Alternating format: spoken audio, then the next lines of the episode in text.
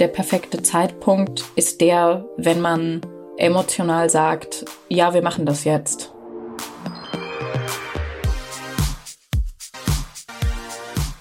Hallo zum Querfragen-Podcast, dem Podcast aus der Jetzt-Redaktion, der sich mit Gender, Sex und allem, was dazugehört, beschäftigt. Ich bin Sophie und ich bin statistisch gesehen schon über dem Durchschnittsalter, in dem Frauen in Deutschland ihr erstes Kind bekommen. Das lag zuletzt nämlich bei 29,2 Jahren. Ich werde in ein paar Monaten schon 30 und bin noch nicht mal schwanger. Damit bin ich aber eigentlich auch ziemlich happy, denn ich muss sagen, obwohl ich schon irgendwann mal Kinder haben möchte, bin ich gerade sehr zufrieden damit, keine zu haben.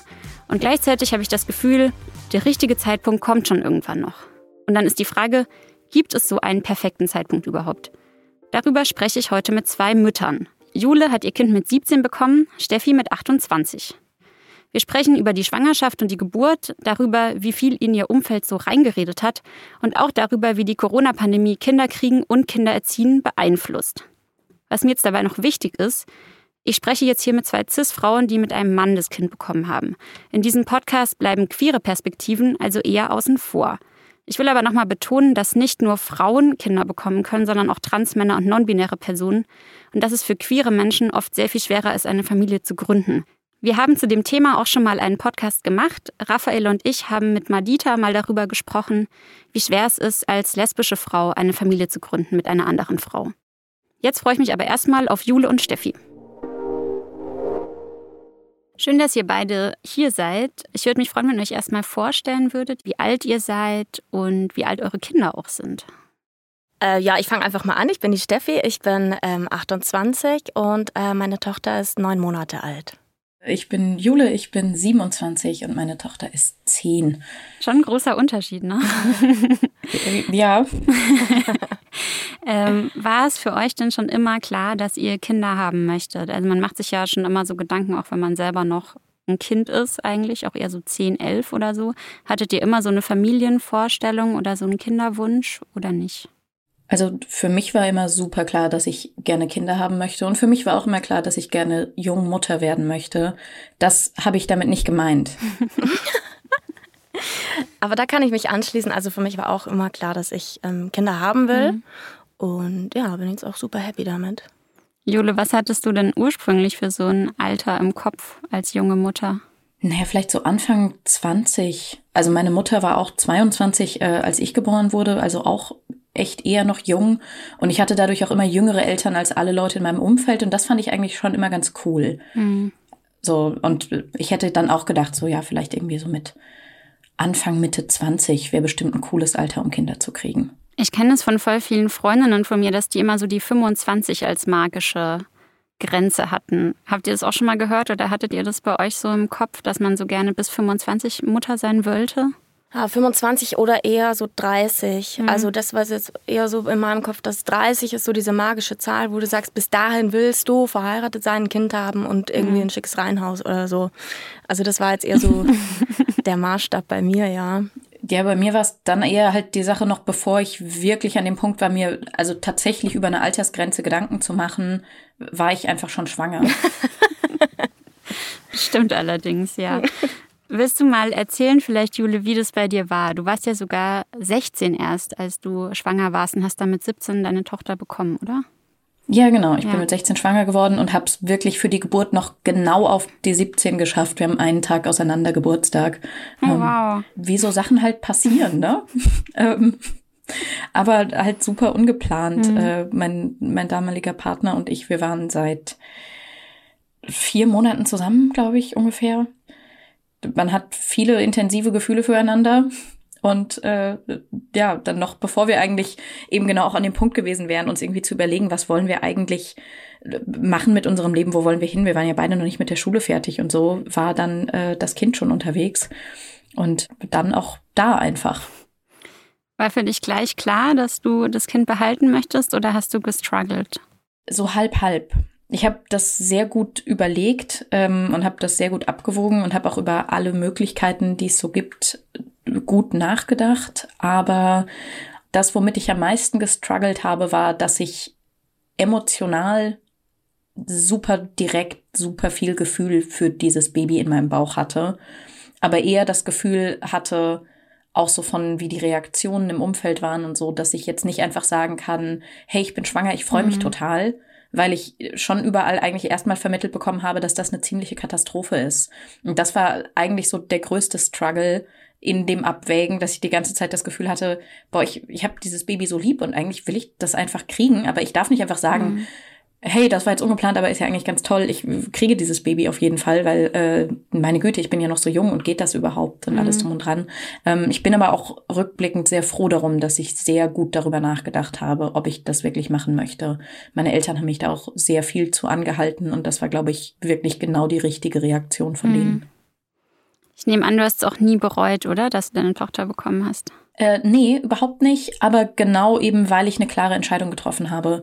Also das war wirklich fantastisch. Meine Eltern haben mir ähm, sehr schnell, sehr deutlich gesagt, dass sie mich gerne unterstützen bei egal welcher Entscheidung ich treffe, dass sie aber wollen, dass ich eine klare Entscheidung treffe und halt nicht irgendwie sage, boah, ja, Abtreibung, ja, weiß nicht, ist auch irgendwie komisch, ich krieg das Kind lieber mal und das dann irgendwann bereue oder umgekehrt mir irgendwie sage, oh, so früh schwanger sein, dann treibe ich jetzt lieber ab und das später bereue. Mhm. Ähm, und das, was dieser Prozess gemacht hat, ist dieses Kind nachträglich zu einer Entscheidung und zu einem Wunschkind zu machen. Also ich sage immer sehr gerne, normalerweise ist eben erst der Kinderwunsch bei Leuten da und dann die Schwangerschaft. Und bei uns war erst die Schwangerschaft da und dann sehr konkret der Wunsch nach genau diesem Kind. Mhm. Und äh, darum stand das dann auch nie wieder irgendwie zur Debatte. Mhm. Also das, da war überhaupt kein Raum für mich jetzt in all den Jahren irgendwie diesen Menschen, der dann ja auch einfach real ein, eine Person ist, die man durchs Leben begleitet, die einen durchs Leben begleitet, irgendwie anzuschauen und zu sagen, hey, ich bereue, dass ich dich bekommen habe. Das ja. fände ich super krass. Ja. Also kann ich mir für mich persönlich nicht vorstellen. Mhm. Wie war das bei dir, Steffi? Da war das ja genau umgekehrt. Ne? Da gab es den Kinderwunsch und du hast ja auch ja. schon gearbeitet und ähm, steigst jetzt ja danach dann auch wieder in den Job ein, wahrscheinlich, genau. gell? Ja. Also ich habe eigentlich so den Klassiker hingelegt, sage ich jetzt mal. Ich habe ähm, Abi gemacht, studiert, dann ein paar Jahre gearbeitet und habe dann meinen Mann geheiratet quasi. Und ich habe einfach irgendwann in mir gespürt, hey, ähm, da passiert was ganz Komisches, wenn ich irgendwie mitkriege im Umfeld, da ist jemand schwanger, dann ist es nicht nur Freude, die ich da empfinde, sondern auch so ein bisschen Neid. Mhm. Und ich denke mir so, boah, ich will auch ein Baby irgendwie. Und dann ähm, haben wir eben im Sommer geheiratet und dann ähm, haben wir dann entschieden, so, und jetzt probieren wir das mal. Und dann, äh, bingo, erster Schuss ein Treffer, war ich sofort schwanger. Ähm, dann war es natürlich auch ein bisschen krass so, weil ich diesen Test gemacht habe und mir einfach nur dachte, boah, krass, war das jetzt einfach. Mhm. Und dann ähm, war ich natürlich auch erstmal so ein bisschen so, okay, also eigentlich war es ja nur so, wir probieren das jetzt mal, aber jetzt ist es so. Und ähm, ja, ich hatte aber auch eine Traumschwangerschaft und ähm, jetzt ist dieses Kind da und es ist wunderbar. Und ähm, ja, es ist also wirklich optimal gelaufen für uns. Kann man nicht anders sagen, ja. ja.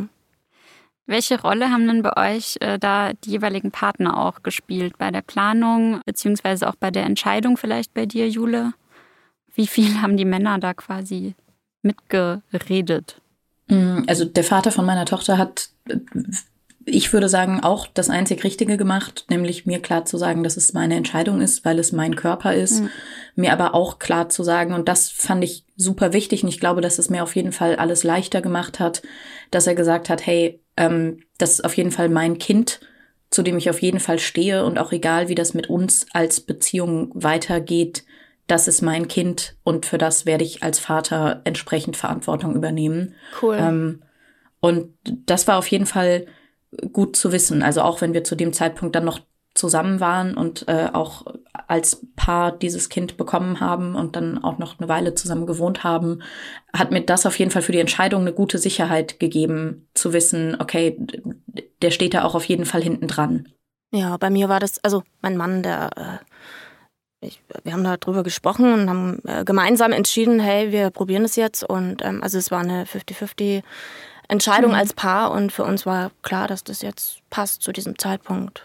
Ja, ist ja auch nochmal eine völlig andere Situation. Total, also ja, klar. da ist es jetzt, ja. ja.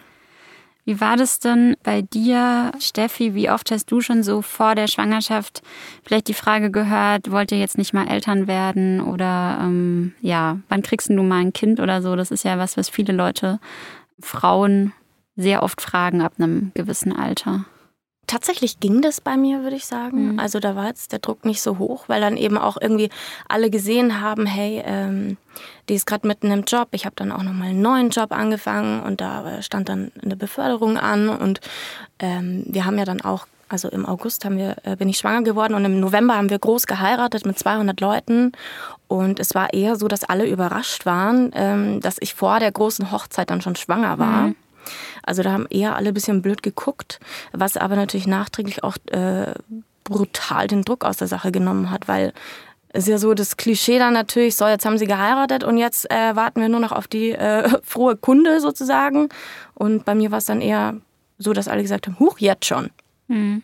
Jule während der Schwangerschaft. Du hast ja gerade schon so ein bisschen angedeutet, dass dich vor allem auch gestresst hat, dass die Leute das nicht verstanden haben oder dich eher unter Druck gesetzt haben.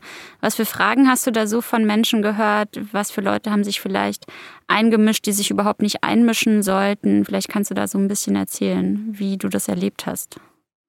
Puh, ähm, ganz viel und ein ganz mhm. breites Spektrum natürlich von Sachen, wie da Reaktionen waren. Viele Fragen halt so in die Richtung, ähm, oh Gott, so wie, wie kann so, also wie passiert sowas denn? Was ich wirklich einfach immer eine wahnsinnig doofe Frage fand, weil, also offensichtlich hatten zwei zeugungsfähige Menschen Sex miteinander. Das ist eigentlich, glaube ich, allgemeiner Wissenskonsens, ähm, wie ein Baby entsteht.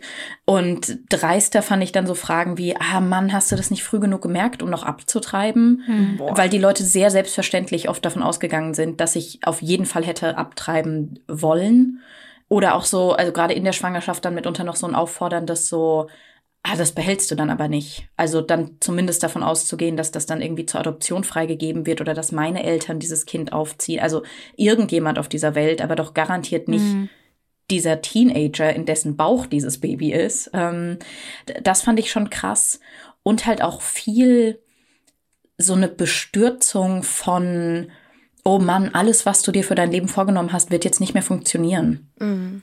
Das mhm. fand ich auch krass. Also so, oh nein, eine ungeplante Teenie-Schwangerschaft. Dein Leben ist vorbei. Mhm. Schade. Also auch wirklich viele Leute, die das irgendwie zum ersten Mal gehört haben oder mitbekommen haben, die einfach angefangen haben zu weinen. Was? Aber halt nicht irgendwie, oh Mann, ich freue mich so für euch Tränen, sondern wirklich einfach, oh Gott, nein, es ist ja total schlimm. Ein paar schöne Gegenreaktionen gab es darauf. Irgendwie auch so im Umfeld von meinen Eltern gab es irgendwie ein, zwei Mal Situationen, dass irgendwie eine Freundin von meinen Eltern das dann ihrem Mann erzählt hat und irgendwie abends mit ihm zusammensaß und gesagt hat so, oh, ich muss dir noch was erzählen. Also, oh, die Jule, hm, also, und dann erst gar nicht so mit der Sprache rausgekommen ist und dann irgendwie erzählt hat, ja, die ist schwanger und er wohl wirklich einfach fast empört war, weil er gesagt hat, oh, ich habe mir so Sorgen gerade gemacht, keine Ahnung, die ist schwer krank, äh, drogenabhängig, muss ins Gefängnis, was ja. auch immer so, aber die bekommt ein Baby. Also das haben auch schon andere Leute gemacht und das ist doch jetzt gar nichts so Schlimmes, ähm, aber da merke ich manchmal wirklich so, das ist was, das mir fehlt und auch was, ähm, das ich mir sehr wünsche, auch noch so, glaube ich, für mein, für mein weiteres Leben. Ich hätte richtig gerne nochmal eine Schwangerschaft, die ich bekannt gebe, irgendwie im Freundeskreis, bei Familie und so, bei der einfach alle sagen, ach man, wie schön. Mhm. Ja, das glaube ich dir. Also das war bei mir auch, als du das dann so Stück für Stück bekannt gegeben hast und dann sagst du es erst deinen Eltern. Ich habe das ja auch, ich gebe das auch zu, ich habe das voll zelebriert, ja. Ich habe da meinen Eltern eine Box gebastelt und dann so eine kleine Weintraube reingeklebt und dazu geschrieben, so groß ist euer neuer Enkel schon. Und also was da für eine Freude jedes Mal mhm. einem entgegenkommt. Das ist so schön. Also und jedes Mal dann auch Freudentränen und es tut mir so leid für dich, Jule, dass du das weil egal was ist, man, ein Baby ist immer cool. Also wie kann man da so reagieren? Das, da wäre ich richtig aggro. Ja, also ich meine, ich finde es auch okay, vielleicht nicht davon auszugehen, dass ein Baby immer super ist. Und ich finde es schon auch nachvollziehbar, dass gerade irgendwie bei einer Teenie-Schwangerschaft, die relativ offensichtlich jetzt keine äh, geplante Entscheidung irgendwie von lang her war oder so, ähm, dass man sich, also dass man vielleicht nachfragt. Aber da sieht man doch auch mit 17, okay, da ist ein Mensch und der hat einen Verstand und offensichtlich auch irgendwie Rückhalt in Form von Familie oder wer auch immer dich da supportet hat. Da wird doch ein Kind groß. Ja, ich meine, ich hätte es okay gefunden. Also ich, ich sehe durchaus auch die Option, dass es auch hätte sein können, dass ich das überhaupt nicht gewollt hätte, zu dem Zeitpunkt ganz furchtbar gefunden hätte. Aber darum finde ich eigentlich immer, äh, wenn man erzählt bekommt, hey, ich bin schwanger, wir erwarten ein Kind, was auch immer, zu sagen so, wie geht es euch damit? Und wenn die Person, die einem gegenüber sitzt, dann sagt so, fantastisch, wir freuen uns so doll, dann mach eine Flasche Sekt auf, nur mhm. für dich selbst, nicht für die schwangere Frau natürlich. Oder die Person sagt irgendwie, boah, ich weiß noch gar nicht. Und dann kann man entsprechend darauf reagieren. Aber ich habe das Gefühl, es wird so sehr von irgendwie einem gesellschaftlichen Bild abhängig gemacht, wie auf jeden Fall die Reaktion sein muss. Als wäre ein Kind, das nicht irgendwie in einer, keine Ahnung, Bilderbuch-Ehe entstanden ist, direkt erstmal schwierig, aber umgekehrt auch, als wäre irgendwie ein, ein, Kind, das innerhalb von einer verheirateten Partnerschaft entsteht, immer auf jeden Fall super. Also ich finde es auch schwierig, davon auszugehen, was du auch gerade gesagt hast mit, äh, du fandest es gut, dass dann bei euch der Druck schon so ein bisschen raus war nach der Hochzeit. Ich habe das Gefühl, auch das kann schwierig sein, wenn dann irgendwie ein Paar gerade geheiratet hat und dann relativ direkt schwanger wird und alle sagen, juhu, das ist ja genau, was euch noch gefehlt hat, gibt's ja trotzdem auch die Möglichkeit, dass da eine Frau sitzt, die denkt, ja Mist, wir hatten es eigentlich gerade noch gar nicht drauf angelegt. Das war auch einfach eine Verhütungspanne. Eigentlich wollte mhm. ich jetzt erst mal drei Jahre meine Karriere richtig steil nach oben treiben. Ich weiß gar nicht, wie ich mich damit fühle. Oder die vielleicht gar keinen, also generell keinen Kinderwunsch hatte. Ähm, und ich habe das Gefühl, das ist so festgefahren, dass Leute von außen immer direkt entscheiden, ist das jetzt eine gute Schwangerschaft oder nicht, anstatt einfach mal die schwangere Person zu fragen. Aber es ist halt was wahnsinnig Individuelles. Ja. Und zeigt, finde ich, schon, dass man halt sich selber im Idealfall zurücknimmt bei der Reaktion. Wenn man es nicht schon weiß, wie Aber bei weißt dir. Du, was auch ein bisschen die Sache ist? Gerade so in unserer Generation, so dann hast du studiert und keine Ahnung und jeder macht sich so einen krassen Kopf darüber, oh, bin ich schon bereit für ein Kind? Den perfekten Zeitpunkt gibt's ja sowieso nicht. Also warum sich da so krass den Kopf drüber zerbrechen? Also ich weiß nicht, Julia, ob du es auch so siehst, aber als Mama muss man schon auch einfach ins kalte Wasser springen und man schwimmt sich dann schon frei. Ja, und perfekt vorbereitet ist man nie. Also ich glaube, genau. ich habe nicht den Eindruck, dass man jemals im Leben an den Punkt kommt, an dem man sagt, okay, wir haben alles perfekt vorbereitet und wir haben die nächsten Monate und Jahre perfekt so Zeit dafür, dass ein Kind exakt da reinpasst. Und genau uns das niemals herausfordern wird ja. in irgendeiner Form. Genau. Weil genau. jetzt, so heute ist der perfekte Tag in meinem Leben, um schwanger zu werden. Da also das glaube ich auch nicht, dass es das gibt. Und äh, inzwischen natürlich jetzt irgendwie, ich bin jetzt 27, mein Umfeld fängt jetzt dann doch auch mal an, Kinder zu kriegen. Mhm. Ähm, und ich fühle mich sehr viel wie die unfreiwillig weise Altmutti, die irgendwo in ihrem Sessel sitzt und sagt, ach, schau an, schau an. Also auch. Und äh, finde es da aber auch schön zu sehen, eben, dass die zum Teil mit genau so Sorgen zu mir kommen und dann irgendwie sagen so, oh Gott, müssen wir jetzt auf jeden Fall schon umziehen. Wir brauchen eine größere Wohnung. Ich muss, ich muss all meine Träume aufgeben und ein Haus bauen. Mhm. Die, die Frau ist schwanger. Mhm. Hilfe. Ja, genau. Ähm, oder auch irgendwie, die überlegen, eine meiner besten Freundinnen hat vor einem Jahr jetzt auch irgendwie ihr erstes Kind bekommen, auch super ungeplant alles. Mhm. Äh, die mhm. wussten auch am Anfang gar nicht so ganz, was sie damit machen sollen. Ähm, und haben dann aber auch irgendwann gesagt, so, ja, dann machen wir das jetzt halt mit einem Kind nebenbei. Und ich glaube, dass das auch alles Vor- und Nachteile hat. Also ich sehe das in meiner Situation zum Beispiel ja auch, ich bin äh, selbstständig als äh, freie Künstlerin und so und sehe so viele Kolleginnen um mich rum oder generell Frauen in meinem Alter jetzt irgendwie im Beruf, die so ein bisschen zögern und sagen, boah, eigentlich habe ich das Gefühl, Kind könnte man jetzt so langsam mal machen, aber das würde halt mein ganzes berufliches Leben umwerfen und so. Und ich habe da auch Angst vor. Was macht das dann? Bin ich dann erstmal raus beim Job? Komme ich gut wieder rein? Wie kann ich Job und Familie vereinbaren und so? Und das finde ich sind krasse Überlegungen, die man sich natürlich dann stellt. Und das sind Überlegungen, die ich zum Beispiel nie hatte, mhm. weil ich in meinem Leben nie berufstätig war, ohne auch Mutter zu sein. Also von mhm.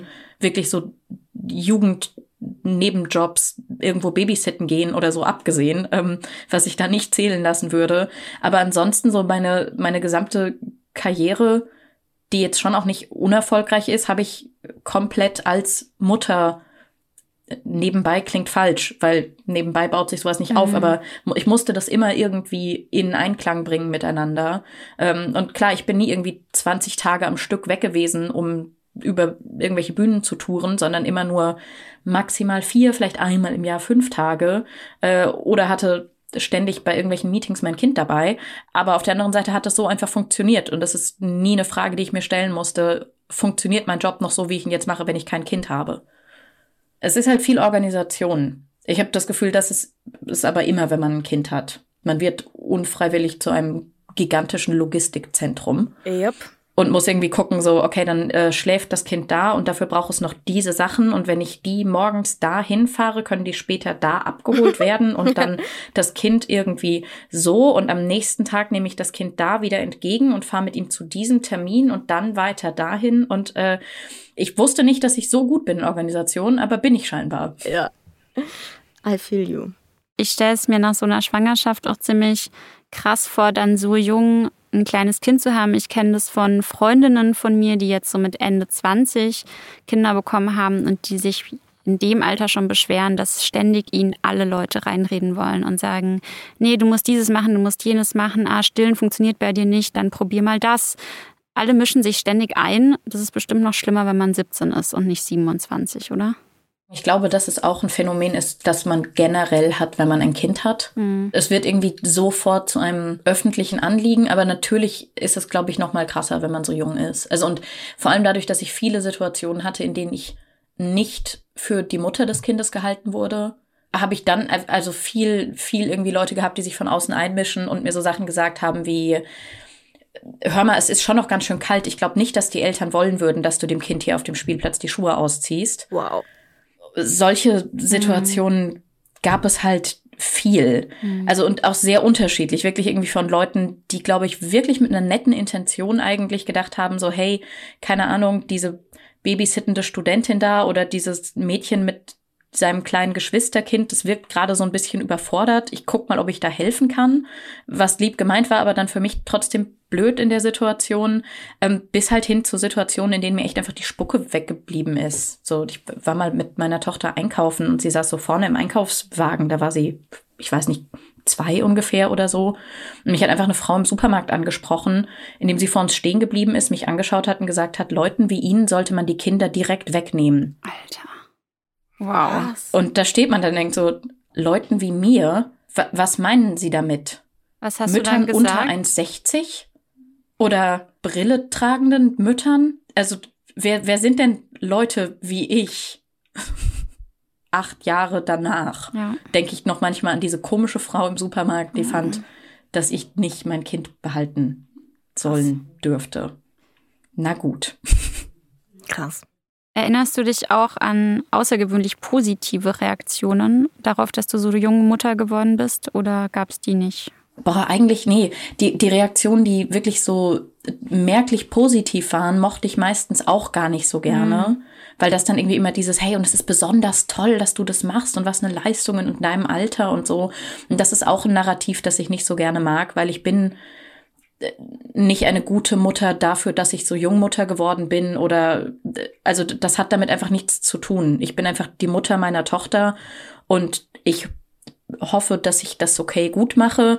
Aber die einzige Person, die mir gerne irgendwann sagen darf, ob ich das okay gut gemacht habe, ist meine Tochter. Mhm. Am liebsten und am positivsten empfinde ich da eigentlich die Situationen, in denen Leute das einfach gar nicht kommentieren oder vielleicht mal kurz irgendwie bemerken und dann reden sie aber weiter einfach mit mir über das, über das wir gerade geredet haben, weil es keine Ahnung, ein Gespräch auf einem Elternabend an der Schule ist und es ist scheißegal, wie alt ich war, als ich dieses Kind bekommen habe. Jetzt ist es in der vierten Klasse und auf welche weiterführende Schule geht's denn? Ja, komm, ich erzähl mal. Hm.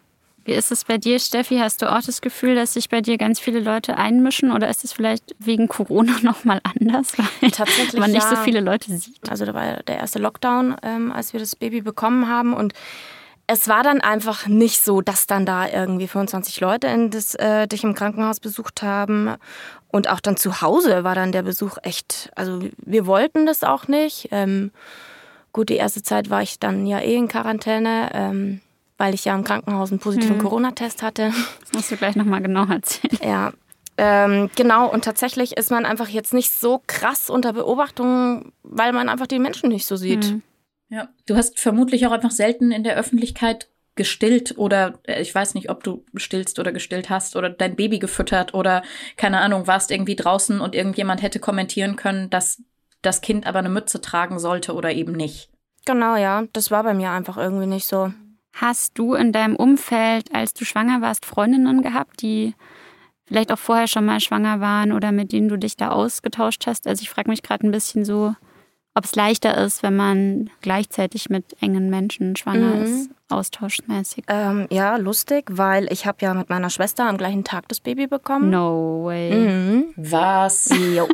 okay, krass. Also bei meiner Schwester war es das dritte Kind und bei mir jetzt das erste, aber das war schon crazy. Und noch dazu eine sehr gute Freundin von mir, da ist das Baby fünf Tage früher auf die Welt gekommen. Also das war schon Krass. absurd. Also da dachte ich auch, also ich spinne jetzt oder was ist denn jetzt los?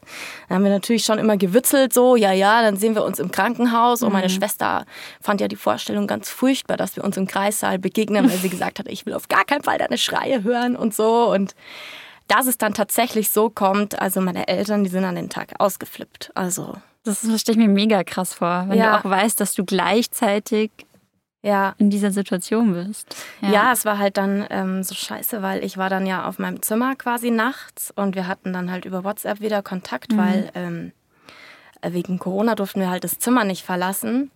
Und ich wusste, dass sie halt im Zimmer neben mir liegt, ja, mit meiner frisch geschlüpften Nichte. Und ähm, ich durfte aber nicht rübergehen. Und das war dann schon irgendwie kacke. Rückblickend aber auch gut, wenn du sagst, dass du dann den Corona-Test, also dass der Corona-Test dann positiv war? Das war dann erst später. Ja. Also ich wurde am Montagabend eingeliefert, da haben sie dann den Test gemacht und am nächsten Tag am Abend war da erst das Ergebnis da. Ja, krass, das war echt noch am Pandemiebeginn natürlich. Ja, ne? genau. Und da war das halt alles noch ein bisschen anders irgendwie. Aber wie war das ähm, für dich, schwanger zu sein, auch während der Pandemie, wo ja dann auch so Geburtsvorbereitungskursen so, aber hattest du dann wahrscheinlich schon relativ viel auch gemacht, oder? Nee, Bevor gar der Lockdown nicht. kam. Gar nee, nicht, tatsächlich. Nee. Also ich hatte den Geburtsvorbereitungskurs ein paar Wochen vorher, als dann eben der Lockdown war und da war jeder noch so überfordert. Da war das nicht so Schnips und jetzt machen wir einen Online-Kurs mhm. oder so. Und ähm, da gab es dann schon so ein bisschen Angebote und dann habe ich mir aber irgendwie auch gedacht, Alter, wenn es jetzt so sein soll, dass ich keinen Geburtsvorbereitungskurs machen soll, dann mache ich den jetzt einfach nicht. Mhm. Vielleicht war es auch ein bisschen Selbstschutz, vielleicht war es im Hintergedanken schon so, ich brauche das gar nicht, weil was willst du beim Kaiserschnitt groß hier, da brauchst du nicht hecheln und nichts. Also ähm, ich hatte das alles nicht, aber ich bin jetzt auch nicht unglücklich darüber, mhm. weil ich glaube, da kann man sich schon auch ein bisschen verrückt machen mit diesem ganzen Geburtsthemen, äh, was da alles passieren kann und so weiter. Also Wusstest du, dass du äh, einen Kaiserschnitt haben wirst? Nee, ich ähm, hatte eine Schwangerschaftsvergiftung und ähm, deswegen hatte ich einen Kaiserschnitt gebraucht. Ich habe eigentlich gar nicht damit gerechnet, dass also für mich war das Thema Kaiserschnitt abgehakt an dem ab dem Zeitpunkt, als die Frauenärztin mir gesagt hat, das Kind liegt richtig. Dachte ich mir, Bingo, mhm. äh, was soll jetzt noch passieren? Also safe habe ich eine normale Geburt, gell? Und dann hieß es auf einmal so, äh, ja, Frau Perzel, spazieren Sie mal ins Krankenhaus. Ähm, bitte zügig, weil Ihre Werte sind so schlecht. Und dann habe ich aber immer noch gedacht, ach ja, komm, oh, das wird schon wieder so, äh, keine Ahnung. Und ähm, selbst als die Ärzte mir dann gesagt haben, so, äh, hier sind die Thrombosestrümpfe und hier wollen sie diese Betäubung, Vollnarkose, bla bla bla, da war ich immer noch so voll gut drauf und dann so, ja, hey, keine Ahnung. Und dann kam mein Mann dazu und der hat dann geweint. Und dann dachte ich mir irgendwie so, wieso weint er jetzt? Mhm. Das ist doch eigentlich jetzt voll cool, dass das Kind kommt. Aber so, ach so, ach krass, ich habe anscheinend wirklich was Schlimmes Sonst würden sie mir jetzt nicht einfach so den Bauch aufschneiden und unser Kind rausholen. Dann wurde mir klar so, uh, ist es vielleicht doch alles nicht mehr so ganz so lustig. Mhm. Und ähm, ja, der Kaiserschnitt, schön ist es nicht, mhm. ja, aber egal, weil dadurch wurde mein und ihr Leben gerettet. Punkt. Und wie ist es dann, also wie war das dann, als du dann das positive Ergebnis hattest? Wie hat sich das dann auf deine Situation ausgewirkt? Ach Gott, ey. Also das hat sich so ausgewirkt, dass die mir das gesagt haben am Dienstagabend. Und meine erste Reaktion war, ich weiß noch, dass ich so richtig so geschrien habe, was? Ich konnte das nicht glauben. Mhm. Wo hätte ich denn Corona hergehabt? Alter, ich war im zehnten Monat schwanger. Ich hatte eine Kugel, dass die meisten Leute gefragt haben, ob ich Zwillinge krieg. Mhm. Und dann kommt die da rein und sagt, ich habe Corona. Und dann äh, sage ich so, ja, okay, krass. Und, und, und, jetzt? Mhm.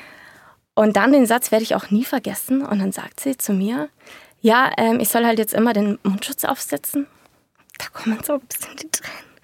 Und ich darf nicht zu intensiv mit meinem Kind kuscheln. Was? Und das Scheiße. tut das mir einfach immer noch weh, wenn ich das sage, weil wenn dein Kind auf einmal da ist und du darfst es Ich habe der ja eine Woche lang kein Bussi gegeben, weil ich so Angst hatte, dass ich sie anstecke. Also. Das ist echt furchtbar. Ja. Naja, und dann drei Tage später, der Test war ja dann wieder negativ. Also ich werde auch nie erfahren, ob ich das wirklich hatte mhm. oder ob der Test falsch war. Keine Ahnung. Das war einfach scheiße. Ja, ich finde es auch so krass, dass, also das Gegenteil, ähm, also das zu hören, äh, wenn ich es dann auch vergleiche mit irgendwie der Geburt von meiner Tochter, ähm, äh, weil ich also nach der Geburt meiner Tochter, obwohl es dann schon abends war und die Besuchszeit vorbei war, ähm, konnte meine Mutter uns noch im Krankenhaus besuchen. Und es hatte jemand auf Station auch mitbekommen irgendwie, dass ich sie eben am Telefon hatte und gesagt habe, magst du nicht noch vorbeikommen? Und die kam dann, hat mich beim Telefonieren unterbrochen und meinte halt so, jetzt, die Besuchszeit ist schon vorbei. Ähm, sie, sie können jetzt nicht noch jemanden hierher einladen. Und das ist, glaube ich, das einzige Mal, dass ich so intensiv diese Karte gespielt habe und halt gesagt habe, so, mm. Entschuldigung, ich bin mm. minderjährig ja. und meine Erziehungsberechtigte wird jetzt noch hierher kommen. Und dann halt so, okay, fuck, ja, ja, okay. Und dann durfte sie natürlich noch rein. Ähm, aber also, wenn ich, wenn ich daran zurückdenke, ich meine, es ist inzwischen echt auch lange her einfach. Ähm, aber wie, wie wichtig das für mich war. Und ich glaube eben, dass das von, wie man sich da fühlt und wie, verletzlich man in so einer Situation ist und wie sehr man vielleicht das Bedürfnis hat, dass jemand da sein soll oder nicht. Ich glaube nicht, dass das etwas ist, das am Alter hängt, sondern nee, das ist einfach ja. individuell in der Situation. Und ich glaube nicht, dass ich als 17-Jährige ein höheres Bedürfnis hatte, dann irgendwie noch jemanden zu sehen, als man das mit 27 hat oder 37 hat, Glaub wenn man auch, ein Kind ja. bekommt. Ähm, ja. Und das finde ich schon auch, wenn ich mich jetzt irgendwie so mit dem Thema auseinandergesetzt habe, wie es jetzt für Familien in der Corona-Zeit ist, Kinder zu kriegen, so heftig, was man da an Geschichten hört. Ja, es kann sich ja auch einfach niemand vorbereiten auf die Situation. Also vor allem, wenn es das erste Kind ist. Ja. Auf die Pandemie kannst du dich sowieso nicht vorbereiten. Dementsprechend Nee. Von irgendwie anderen Familien habe ich jetzt auch irgendwie schon gehört, so dass sie irgendwie das Kind bekommen haben, aber der Vater durfte halt nicht mit rein. Ja. Und dann musste das Kind danach irgendwie noch medizinisch versorgt werden und dann waren Mutter und Kind irgendwie noch zehn Tage im Krankenhaus und der Vater hat weder Mutter noch Kind gesehen in der oh. Zeit, weil er halt nicht rein durfte. Wo ich auch denke, so, ja, also scheiße als Mutter, weil du nicht auch diese Entlastung hast, irgendwie selbst dich erholen zu können und dein Partner schaut irgendwie oder deine Partnerin schaut nach dem Kind und auf der anderen Seite auch, auch für den Vater irgendwie eine Scheißsituation. Sitzt du zu Hause und weißt so, hey, meine Partnerin hat ein Baby bekommen. Ja. ja, da muss ich vielleicht bei meiner Geschichte das noch kurz zu Ende erzählen. Das war bei uns ein bisschen eine besondere Situation, weil äh, mein Mann sich rückblickend praktischerweise drei Tage oder vier bevor unser Kind auf die Welt gekommen ist, äh, sich das Bein gebrochen hat. und er dann einen Tag nach der Geburt operiert wurde und er dann äh, bei mir aufs Zimmer kam. Ach, also wir waren dann die ersten fünf Tage in einem Familienisolierzimmer sozusagen. Also mein Mann war Gott sei Dank dann da, weil sonst wäre ich auch, glaube ich, komplett ausgeflippt. Also. Aber ja ziemlich unbeweglich dann wahrscheinlich, oder? Ja, beide ziemlich ja. unbeweglich, aber das ähm, hilft halt nichts, wenn du halt ja. aufstehen musst und dein Kind wickeln musst, weil die Hebamme oder die Schwester halt nicht reinkommen will, weil sie nicht jedes Mal mhm. die Montur an und ausziehen will. Also es hat dann halt nichts geholfen. Ich musste halt dann aufstehen oder mhm. mein Mann halt. Also das war jetzt mit Sicherheit auch nicht die optimale Erholung, aber was willst du tun? Ja. Wie habt ihr dann so die ersten Tage, Wochen ähm, erlebt, als ihr wieder zu Hause wart?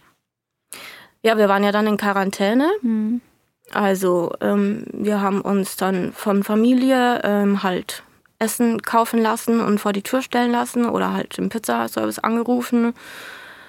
Da muss ich dann wiederum sagen, das war eigentlich ganz schön, weil wir halt so komplett zwei Wochen dann noch für uns hatten, wo wir nur zu dritt waren, zu Hause. Ähm, wir waren versorgt und konnten einfach uns kennenlernen und da dann quasi als Familie einfach ähm, starten. Aber klar war das irgendwie, äh, du willst ja dein Kind auch herzeigen, ja. Fluch und Segen, also natürlich war das im Krankenhaus Katastrophe. Aber dann zu Hause, als ich dann auch wusste, okay, der zweite Test ist negativ, mein Mann ist negativ, die Kleine ist negativ, dann wurde das alles. Jule, du hast ja gerade schon mal ähm, angesprochen. Ich fände es schön, wenn du das Projekt noch mal so ein bisschen vorstellen würdest, das du gerade machst. Genau, ich habe letztes Jahr schon irgendwann angefangen, ähm, weil es ja auch so ein bisschen durch die sozialen Netzwerke ging, ähm, dass Eltern eben von der Situation berichtet haben, wie es jetzt in den Familien ist mit Corona und was da so die Herausforderungen sind. Ähm, und ich das krass fand, auch zu sehen oder auch krass finde, im eigenen Umfeld zu sehen, eben wie viele Geschichten mhm. es gibt, die ich ganz schön heftig finde. Und ich auch das Gefühl habe, dass so im öffentlichen Diskurs gerade noch zu wenig drüber gesprochen wird, was für eine herausfordernde und auch belastende Zeit das auch ist für Familien mit irgendwie Kinderbetreuung zu Hause und Homeschooling, wenn dann die Schulen zu sind, äh, vielleicht mit mehreren Kindern, wie die Wohnverhältnisse sind, also so diese ganzen Faktoren, die mhm. damit reinspielen. Und ich habe ein, ein Stipendium bekommen jetzt Anfang des Jahres, ähm, auf das ich mich eben mit dem Projekt beworben habe, mehr über Familien in der Corona-Zeit aufschreiben zu wollen äh, und das zu sammeln. Ich glaube, das wird ein sehr viel größeres Projekt, als ich ganz ursprünglich mal gedacht hatte, weil sich wahnsinnig viele Familien auch bei mir gemeldet haben auf meinen Aufruf hin. Zum Beispiel Familien, die eine Geburt unter Corona hatten. Familien, bei denen ein Kind oder das Kind, äh, das sie haben, je nachdem, ob mehrere Kinder in der Familie sind oder nicht, ähm, wenn die Vorerkrankungen haben, so dass es RisikopatientInnen sind ähm, oder eben Familien, die selbst Corona hatten, Familien, die in systemrelevanten Jobs arbeiten. Und äh, jetzt werde ich nach und nach Interviews führen mit all diesen Familien mhm. und mir so ein bisschen anhören, was die erzählen und darüber dann schreiben, aber eben kreativ Texte schreiben. Also ich bin keine Wissenschaftlerin, ich werde nicht einfach Interviews veröffentlichen und die Familien werden auch alle anonym bleiben in diesem mhm. Projekt. Also da wird dann nicht irgendwie drinstehen, ja, Familie B aus C hat erzählt das, sondern so ein bisschen gucken, was sind die Sachen, die alle berichten, was sind vielleicht so Einzelsachen, die ich nochmal rausstelle und das dann irgendwie in eine Form bringen. Riesenprojekt. Ja. Aber auch super wichtig. Ne? Spannend, ja. Ja. Total. Und hey, immerhin habe ich was zu tun. Ich meine, ansonsten arbeite ich im Kulturbetrieb, ähm, was auch heißt, dass ich einfach seit fast einem Jahr nur sehr, sehr wenig arbeite. Mhm. Der Vorteil davon war natürlich, dass ich wahnsinnig viel Zeit hatte für Homeschooling und Betreuung zu Hause. Aber ich kann Rechtschreibung und ich schaffe schriftliche Multiplikation, okay, gut. Aber ich habe keine Ahnung, wie man sowas erklärt. Mhm. Und ich kann ihr nicht ihre Freundinnen ersetzen, ja. die irgendwie mit ihr spielen und ich kann nicht die Hobbys, die sie sonst hat, ersetzen, egal wie viel ich mich da irgendwie drauf einlasse und ein cooles Projekt mit ihr mache und mit ihr rumtobe oder so. Das wird nicht ersetzen, mit Gleichaltrigen im Geräteturnen zu sein. Ja. Mhm. Ich habe riesen Respekt vor euch allen, die Kinder haben und die das gerade managen, weil ich bin gerade manchmal schon am Limit ohne Kinder. Also ihr seid super strong auf jeden Fall. Wie ist es bei dir, Steffi, ähm, insgesamt jetzt so, wenn du auf die nächsten Monate schaust, ähm, wie lange planst du noch zu Hause zu bleiben und glaubst du, dass so der Plan, den du dir ursprünglich mal zurechtgelegt hast, auch das ist, was du letzten Endes machst oder nicht? Äh, ja, glaube ich schon. Also der Plan ist, dass ich ab Juli wieder arbeite. Dann äh, ist hier ein gutes Jahr und dann fange ich mit zwei Tagen die Woche wieder an, also äh, zwei volle Tage. Ja. Und ähm, ja, jetzt kommt es auch ein bisschen drauf an, ob wir einen Kita-Platz kriegen oder nicht. Ähm, aber ansonsten sind die Omas und Opas schon äh, in den Startlöchern und freuen sich ich glaube, dass das ein guter Weg ist für uns äh, und für mich. Ja. Also ich nehme als Learning auf jeden Fall mit, das ist mega gut, wenn man Familie außenrum hat. Ne? Klares Ja. Klar, ja. Ich würde es allgemeiner formulieren wollen und sagen, wenn man ein gutes Umfeld drumherum ja. hat. Ich bin super dankbar für das, was Familie da für mich gemacht hat und die ganze Unterstützung. Und die war all die Jahre fantastisch und ist es noch. Ja. Inzwischen bin ich aber auch in der Situation, dass wir 300 Kilometer weg von jeder familiären mhm. Anbindung wohnen. Aber vor Ort eben sowohl mit den Leuten, mit denen wir zusammen wohnen, als auch den Leuten drumherum ein so fantastisches, liebevolles, zuverlässiges Netzwerk haben. Das hat mir echt schon viel gerettet mhm. und gibt mir viel Sicherheit. Ja, mega wichtig, dass du erweitert hast. Ist natürlich das Erste, an was man denkt, sind immer erstmal so Großeltern oder mhm. Geschwister oder so. Aber wenn man Freundinnen um sich außen rum hat, die Lust darauf haben und denen man so weit vertrauen kann und die einfach da sind, dann ist es das Allerwertvollste überhaupt. Die sind ja dann eh schon fast sowas wie Familie auch. Ja.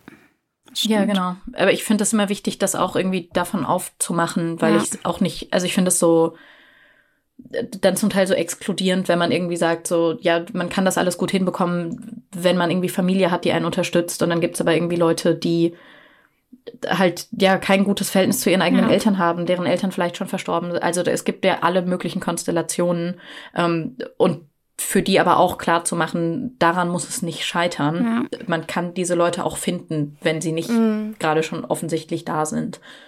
Ja. Ich würde von euch gerne zum Schluss nochmal wissen, ob ihr glaubt, dass es sowas wie, ihr habt es vorhin schon angeschnitten, aber weil die Frage so oft kommt, den perfekten Zeitpunkt gibt, um Mutter oder Eltern zu werden oder nicht. Ich würde sagen, es gibt nicht das perfekte Alter, aber es gibt den perfekten Zeitpunkt und der perfekte Zeitpunkt ist der, wenn man emotional sagt, ja, wir machen das jetzt. Mhm. Ja, unterschreibe ich. Voll schön. Ja, und der kann halt natürlich bei allen unterschiedlich sein. Und ja. zu dem kann man komplett unterschiedlich hinkommen. Über lange Planungen oder eben, ja, sehr spontan, eher so wie ich das gemacht ja. habe. Aber das war dann der richtige Zeitpunkt, offensichtlich. Mhm. Ja, voll. Dann danke ich euch erstmal. Ja, vielen Dank euch. Ciao. Tschüss. So, das war's auch schon wieder von uns. Ich hoffe, ihr hattet Spaß beim Zuhören. Und wenn nicht, schickt uns gern Verbesserungsvorschläge und auch sonst freuen wir uns über Nachrichten auf Instagram oder Facebook oder per Mail an info@jetzt.de. Bis zum nächsten Mal.